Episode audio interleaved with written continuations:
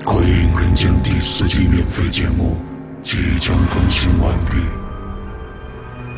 更恐怖的在后面。你害怕虫子吗？又是一条草绿色的虫子出现了，它已经爬到了他的床上，正朝着他的耳朵眼儿里边钻。他的肉分明已经接触到了他那毛烘烘的腿，此刻在明晃晃的灯光下，那条虫子的身子一动不动，只有毛烘烘的腿在原地慢腾腾的舞动着。你玩过天黑请闭眼吗？邓铁在洗手池洗了洗脸。他想再捋一下自己的思路，突然，邓铁感到浑身的不适。就在他转身要离开的时候，险些撞上一个人。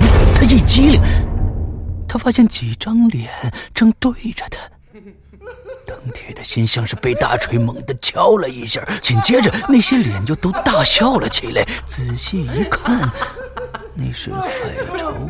赵新奎、黄琼生、梁玉。邓铁做出服输的样子，扭过头来，对着镜子整理了一下头发。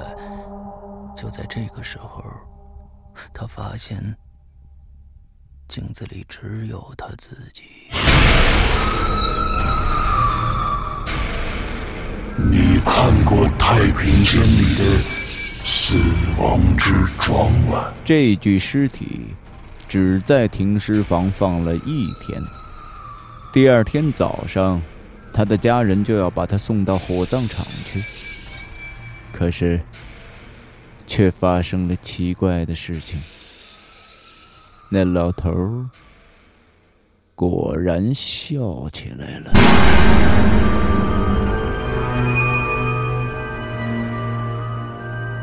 你见过蜡人吗？我看着眼前的这些蜡像，说实话，我不喜欢蜡像，因为他们太像人了。可是，由于没有血，那肤色又假的令人害怕，就像站着的一具具尸体。这些蜡像有男有女，不过年龄在十几岁到三十几岁之间，穿的衣服。没有一个是雷同的。不过，我发现了一个他们共同的特点，那就是所有人的脸都是同一个人的脸。你不打过自己的电话号码吗？他的电话没响。自从他把自己的号码写进了门里，电话和短信不断，他就把它设置成静音了。突然，他在座机的话筒里听到了一个古怪的声音，有点像一个小孩儿。你好。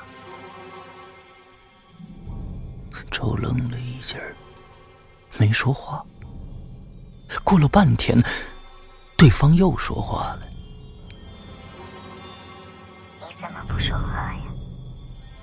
我是门里的作家，在书里我带着狂犬病毒，下落不明了。其实我已经死了。很高兴你来跟我说话。”周一下的把电话挂断了。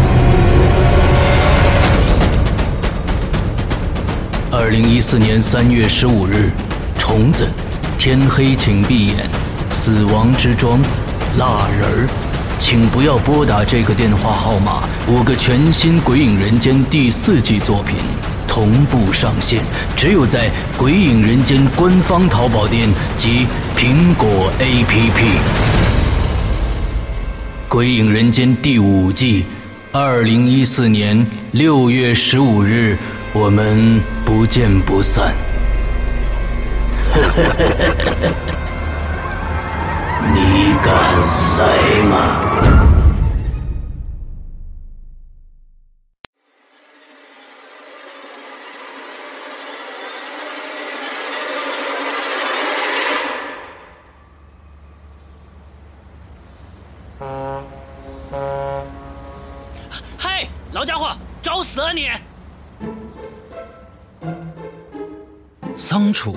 是最后一位登上孔雀公主号的游客，正在收缆绳的小伙子吓得惊叫起来。他怎么也想不通，这么个又瘦又小的老头子，居然敢往船上跳，而且真叫他跳上去了。嘴里叼着船票，手里攥着个金色的大铜烟嘴儿。当时游船已经完全离岸了，船上岸上一片欢呼，为这老头子欢呼。悠长的汽笛回旋在晋华浦的上空。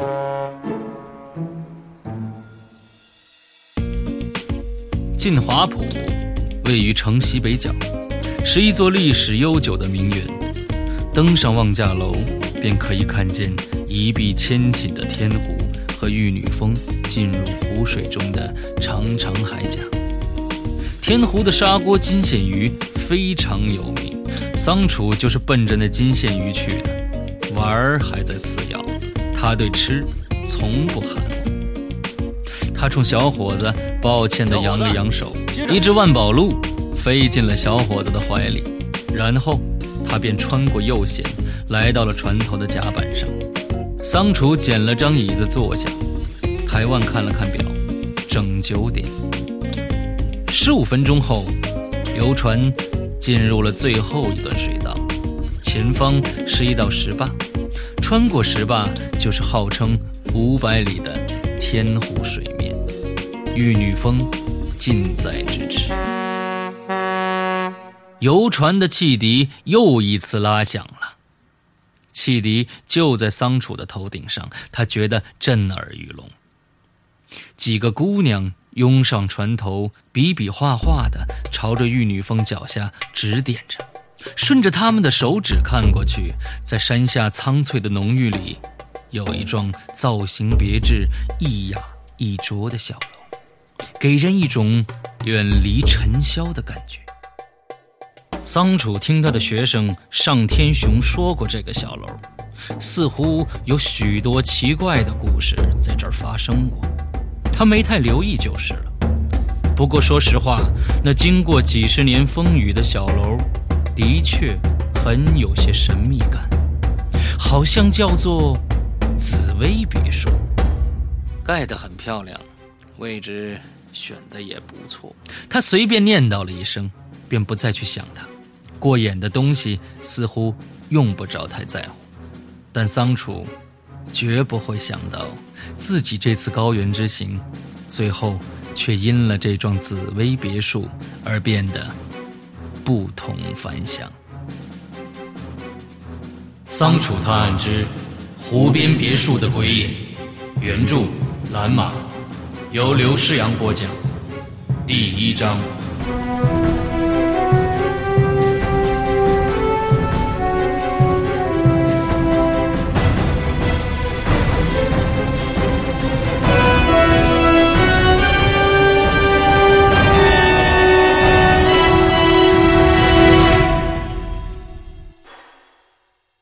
孔雀公主号进入了开阔的水域，便转舵向东南方向驶去。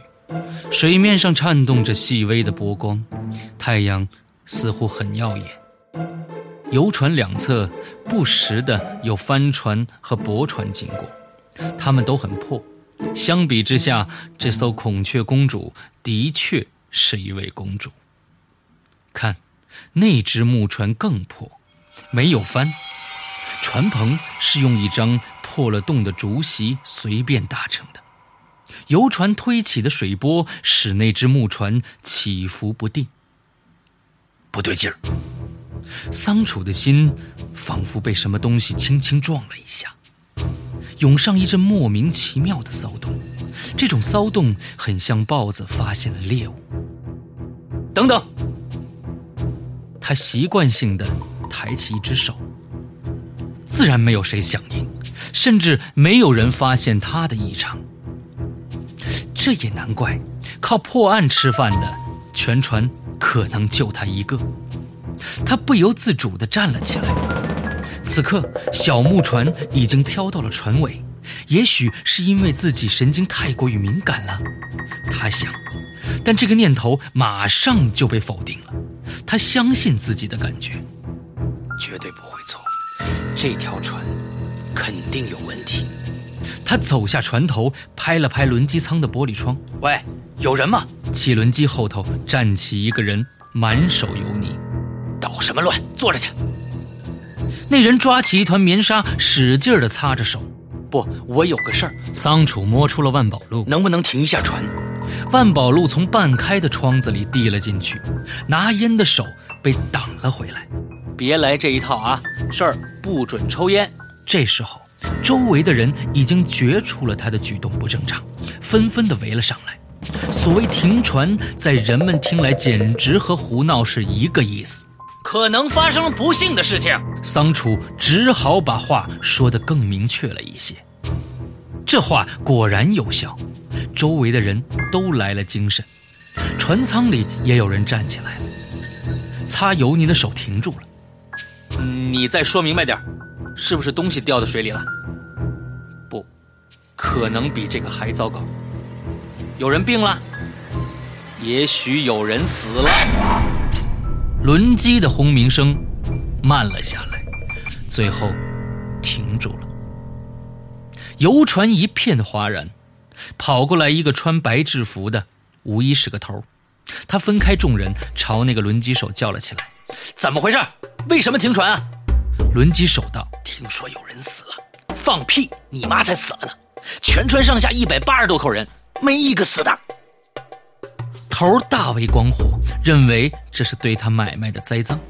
轮机手想做解释，桑楚却先开了口：“说这话的不是他，是我。”对方这才发现旁边站着个小老头。你，他上下打量着桑楚。这个小老头整个像个干茄子，一脸的沧桑，五十多岁，头发半白，其貌不扬。嘴上叼着个特大号的铜烟斗，很难看出他的职业。也许是个领导干部，也许是个烧锅炉的。你，你也有资格停船啊！头盯着桑楚，他发现这个小老头的眼睛很特别，很小，却很亮。周围的人越聚越多，死人的消息是非常刺激的，当代人都很喜欢刺激。我当然没有资格，桑楚说。不过今天的情况好像有点特殊，的确有人死了。头一怔，死死人？哪哪有死人啊？你往那儿看。桑楚朝船尾抬了抬手，那只小木船静静地泊在船尾七八米远的地方，一点动静都没有。没等头说完话，围观者呼啦一家伙围向船尾，桑楚他们费了好大劲儿才挤过去。头已经不像方才那样盛气凌人了，嘟囔着跟着桑楚：“你是不是看错了？怎么这么巧啊？这可能吗？可能，完全可能。”桑楚摸出个证件递给他，眼睛却始终盯在船上。单从外表看，这船已经有些说不过去了，破旧，实在太破旧，破旧的不像话。正常人绝不会乘坐这样的船，除非那人有病。头把证件还给桑楚，这个名字他好像哪儿见过。怎么样，那木船是不是有点特别啊？桑楚问。嗯，的确有鬼。头僵硬的点点头，声调有了几分敬畏。可是好像是条空船呢。不空，桑楚摇头道：“你看那船身，多少有点倾斜。不说你也懂，船再破，都不该倾斜。对，但是那里头说不定放了其他东西。这也可能。桑楚朝两侧看看，哎，我说，现在应该把这些围观者都请回舱里去，这儿可不是什么风景。头费了好大的劲儿才把众人驱散，只留下几个职工。他朝一个小伙子说：“去，把抓钩拿来。首先应该把他拉过来看看。”他还是不能完全相信桑楚的话。你说有死人，多少总该有点根据吧？当然有根据。桑楚的口气十分自信。首先，你看那船板上有拖拉过的痕迹，而且有一片褐色的东西，那是什么？是血，懂吗？其次，这么一条破船肯定是久治不用的，突然漂到海上，难道不值得怀疑吗？第三，船身明显倾斜，足见里边的重物并没有放置平稳。如果是其他物品，这么放显然是说不过去的，至少说明不是渔民干的。既然不是渔民，他上到这条破船上还能干什么？那那么第四呢？什么第四？你说这三条固然有道理，可它仍然无法说明船里头有死人呐。好，那我干脆告诉你好了，这第四，我是从你脸上看出来的。我，对，就是你。我如果猜的不错的话，你从前一定碰过相同的事儿，对不对？头整住了，死死的盯住桑楚的脸，最后终于点了点头。嗯，你说的没错，我的确碰到过船中藏尸的事儿。那一次我可吓坏了，几天几夜都没睡好觉。这就对了，桑楚道：“大凡第一次碰到这种事儿的人，绝不会问这么多为什么。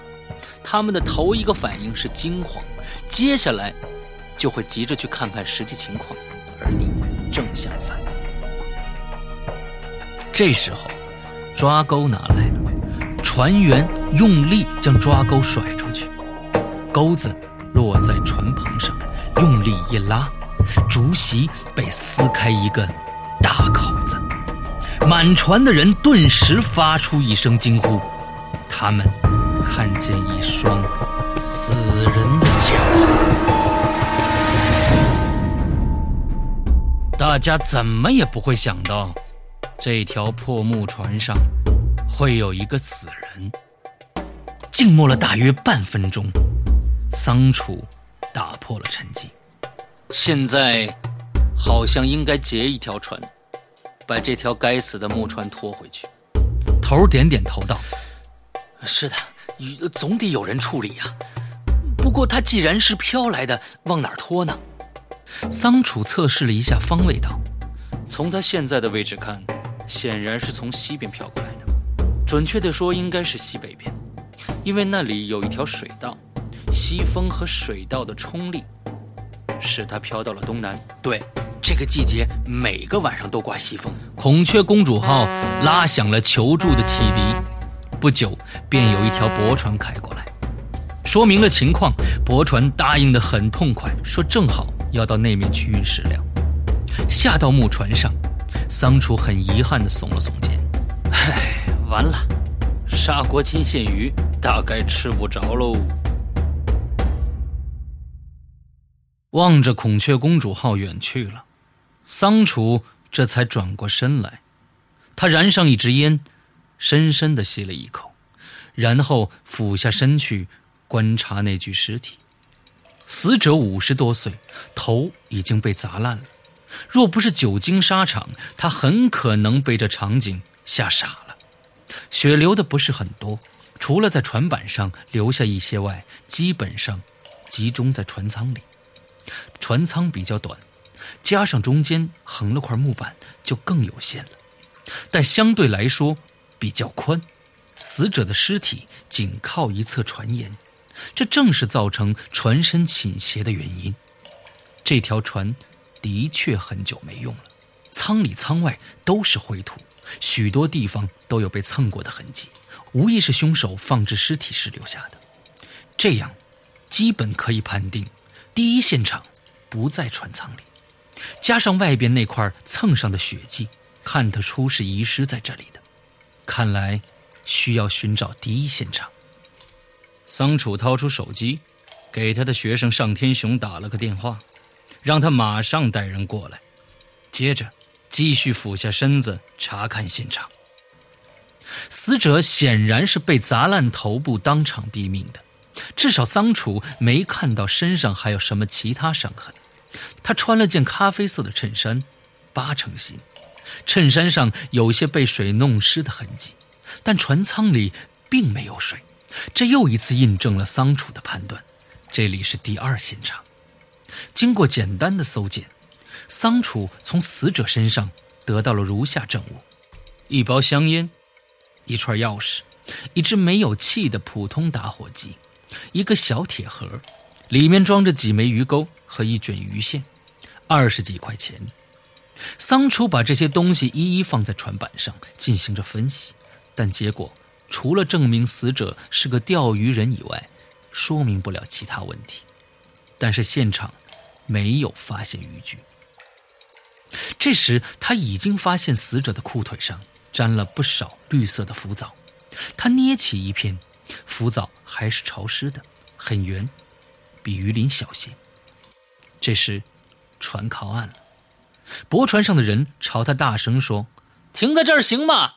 我们还得去装石料。桑楚没有去解开两船之间的绳索，而是摊开手让他们看掌中的几片浮藻。你们熟悉环境，能不能告诉我哪儿有这种东西？对方自然认得这是水上星。这东西到处都有，有用吗？当然有用。桑楚说。可你说到处都有，我怎么一点也没看见？对方道：“这儿水活，留不住水草，要找得到河湾去。”那儿是死水区。半支烟的功夫，他们进了河湾。驳船要去装货，便把木船留在石坝旁边，自己走开了。桑楚四周张望，忽然目光停住了。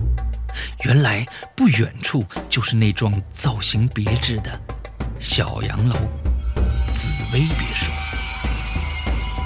在如此近的距离内观察这座别墅。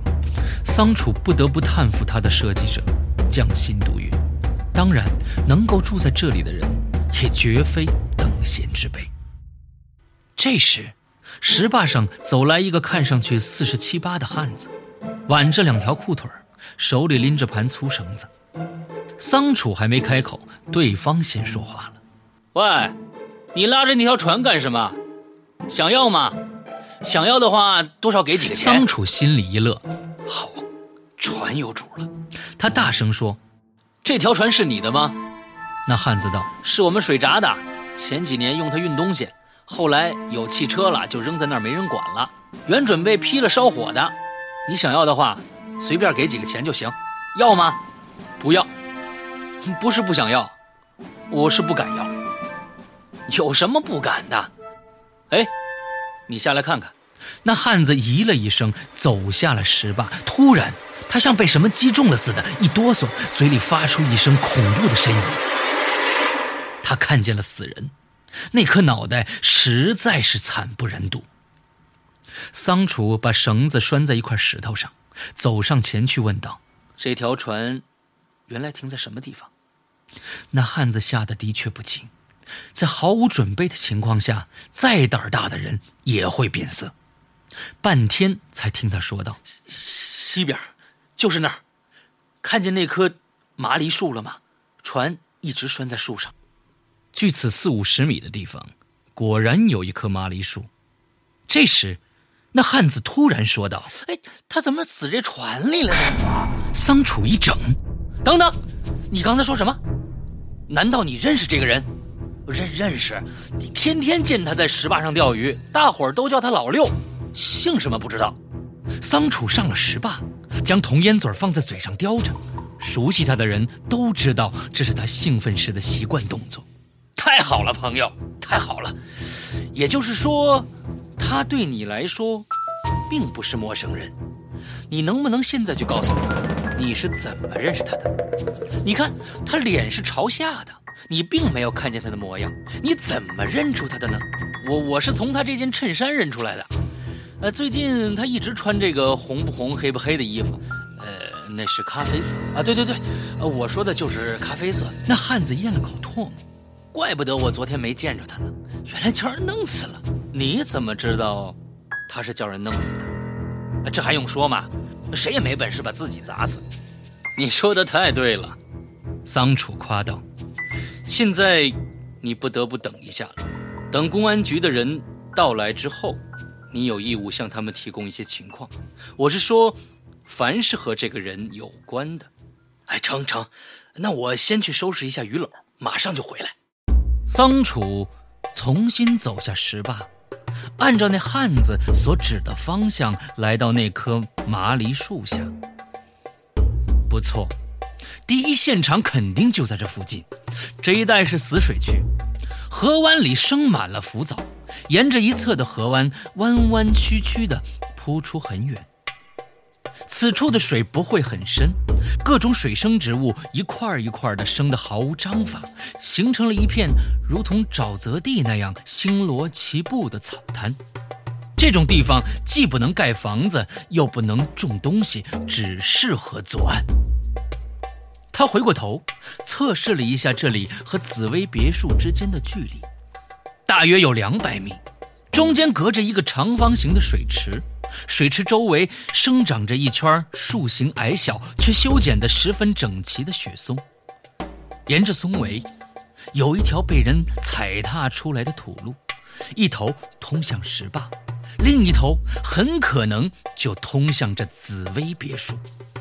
他相信。河湾这里发生了什么事情？别墅里的人绝不会看不见。当然，必须是有心想看。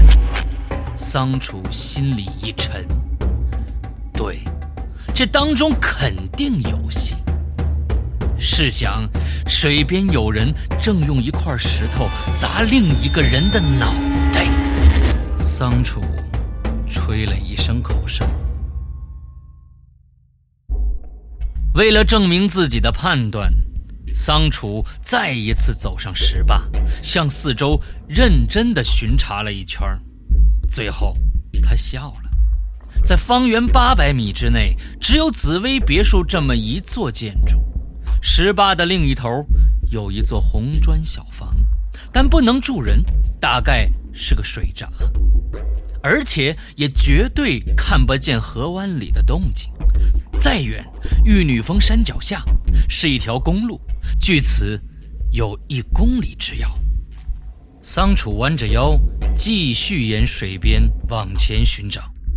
水边岸上生着层薄薄的绒草，即便有人践踏，也很快就可以恢复原状。这给他的搜索带来了一定的困难。直到走出六七米，他才发现那里的草略微乱了一些。看来，凶案就发生在这里。不光草有些乱，最主要的是草地上残留着一些绿色的浮藻。他蹲下身子，轻轻地扫开浮藻，于是他发现了自己要找的东西——血迹。